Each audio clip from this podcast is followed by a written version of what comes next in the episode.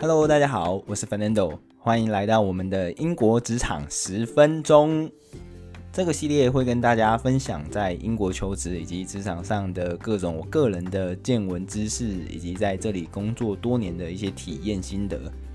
我是 Fernando，我当年就是毅然决然决定说我要申请一大笔贷款，开始我疯狂的求学之路，也后续还有许多更疯狂的求职体验。那让我最后能够留在英国担任数据分析师的工作，所以我想把对于留游学或是对于海外生活好奇的你，开始分享我最真实的体验。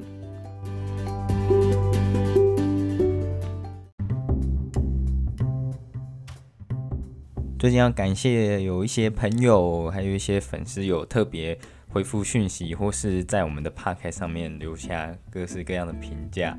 大部分都是很正面的，所以首先要感谢大家愿意这样子主动的分享你们的感想、你们的想法，所以真的很感谢你们。那同时也有一位学妹，她特别呢今天跟我分享了一下她对于我的这个 podcast 的想法，同时也想跟我讲说她觉得有哪些主题觉得蛮适合的。于是其中她就提到了。关于面试失败的一些经验，所以我今天就特别想要把这个题目拿出来分享一下，我过去自己曾经在面试的过程中失败，或者是最后面试都结束了，但是却最后却没有能拿到 offer 的经验。当然，其实从我个人的经验出发，或许相对于已经工作很多年的人来讲，那可能根本就不算什么。可是我觉得，如果今天你可能也刚好是准备要毕业，或者是可能你已经刚毕业不久的学生，我觉得其实蛮适合。或者是你其实未来就打算到英国念书，然后在当地试着找一份喜欢的工作的话，我这些可能比较基础，或者是我想把这些例子特别拿出来讲，大部分也可能蛮容易通用于你们的状况，所以希望把这些例子分享给你们，然后可以当做一个借鉴。那今天我主要就会举四个。我自己觉得，呃，我个人遇到的，当然它不是那种什么非常深的，因为如果我们真的要细讲每一个面试的流程，每一个面试的设计，或许有很多地方可以去详细检讨。所以我今天就挑出一些我个人觉得，诶，好像可以值得拿出来稍微讲一下的部分，或者是蛮容易遇到这些状况的，就把它特别点出来。那我们首先第一个。我相信很多在英国求学的人可能都知道，通常在第一关，当你送出履历，那履历也通过审核了，接下来第一关会面临到的就是电话面试。电话面试其实很简单，通常都是他们的招聘人员人资会主动打电话给你，在这一关的目的上，主要是为了要了解你过去的经历是做什么。虽然你的履历有写了，他还是希望透过面谈。去了解一下你大概对这个领域的了解程度，然后确保在他把这个相关资讯传给下一位要面给面试的人之前，他可以确保说，诶，你真的是具资格，你也对这个产业、对这个职位有相当的了解，那么他就会把这个职缺，还有这个你准备要面试的这个事情，就 pass 给下一个准备要跟你面对面对谈更深度内容的人。也就是可能是你的未来主管，或者是这个职缺里面听的那个头之类的都有可能。那我之前呢，呃，在第一次，我记得我第一次接到电话面试的时候，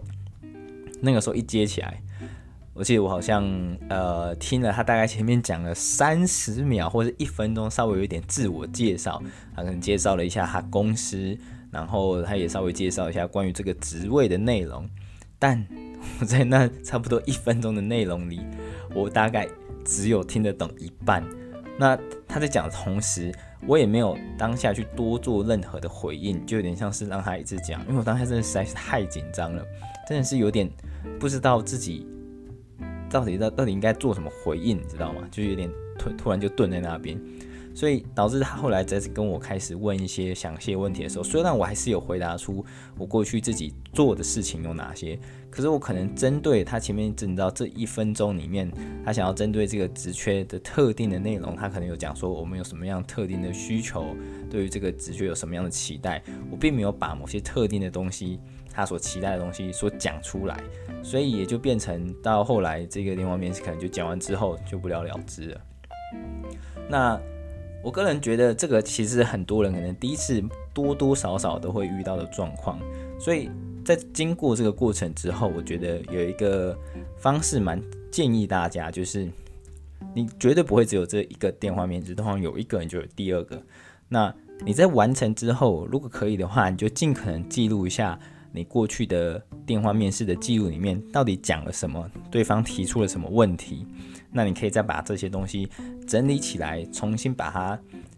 有点像是重新包含整理你的思绪，然后也把你这个过去回答逻辑稍微再重新审视一下，看看哪里有问题。这是我觉得蛮值得做的部分，这也是我过去的失败经验里面得出的一个，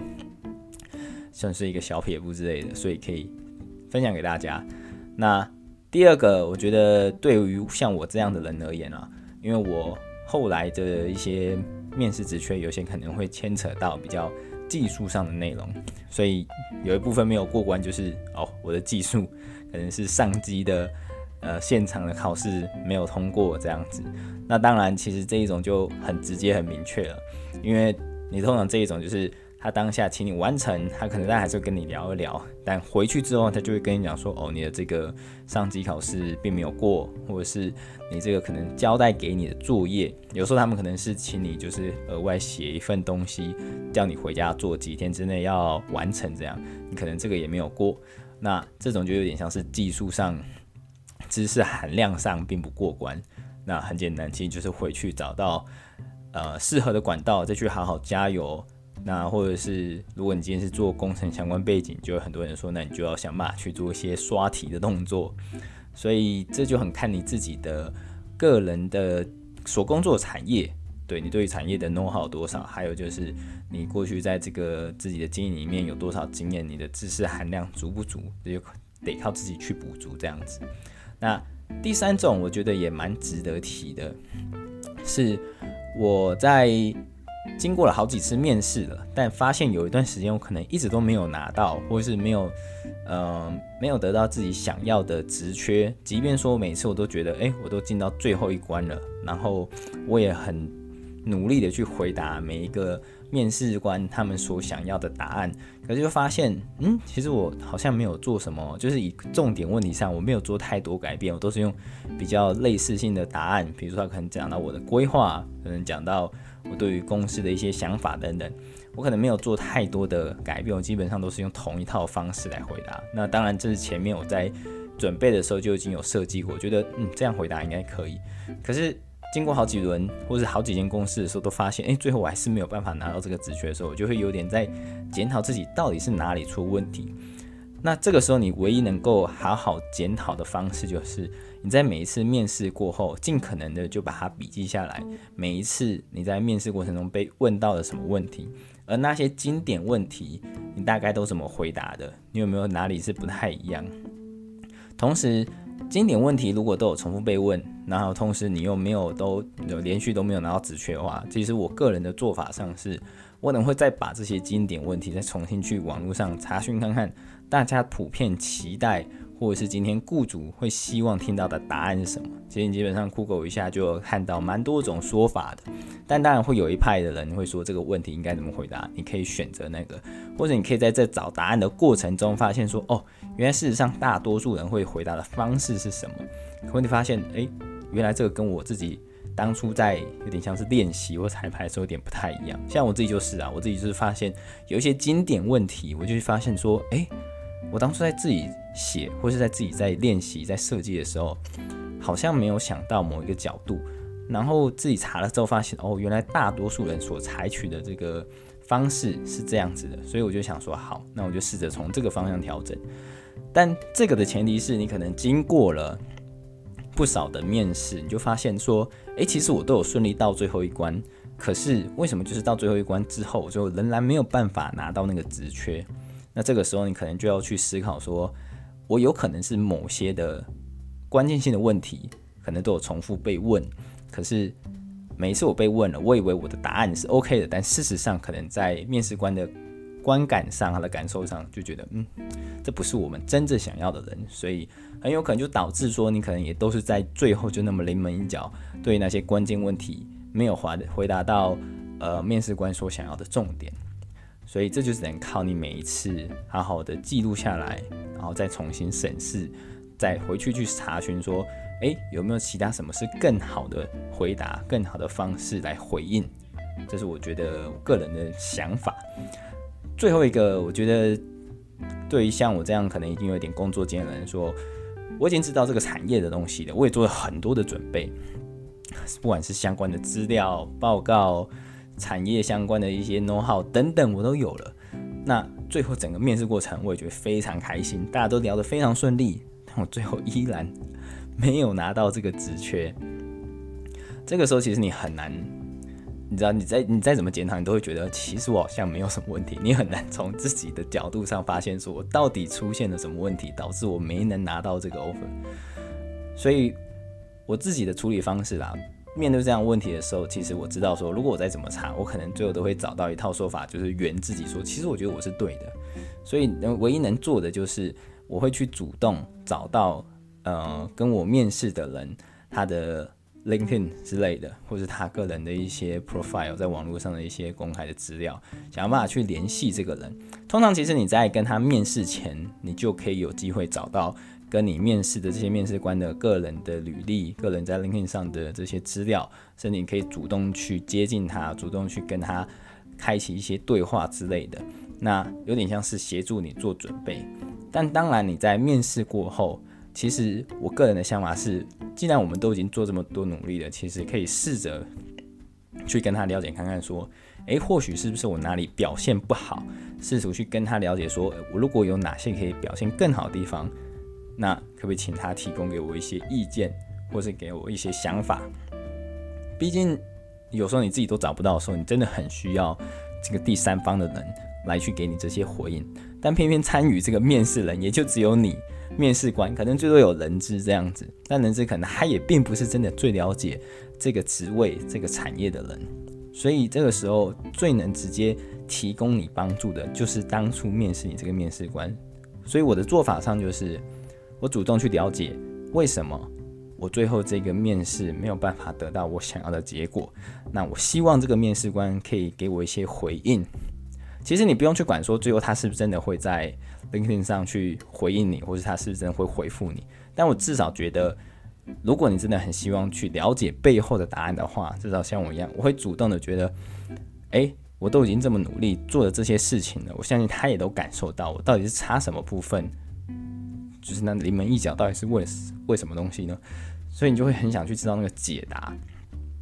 那他们会不会真的给你你想要答案很难说了。有时候他们当然可能给出了很官方的回答。不过我觉得这都是一种学习。你试着从跟他们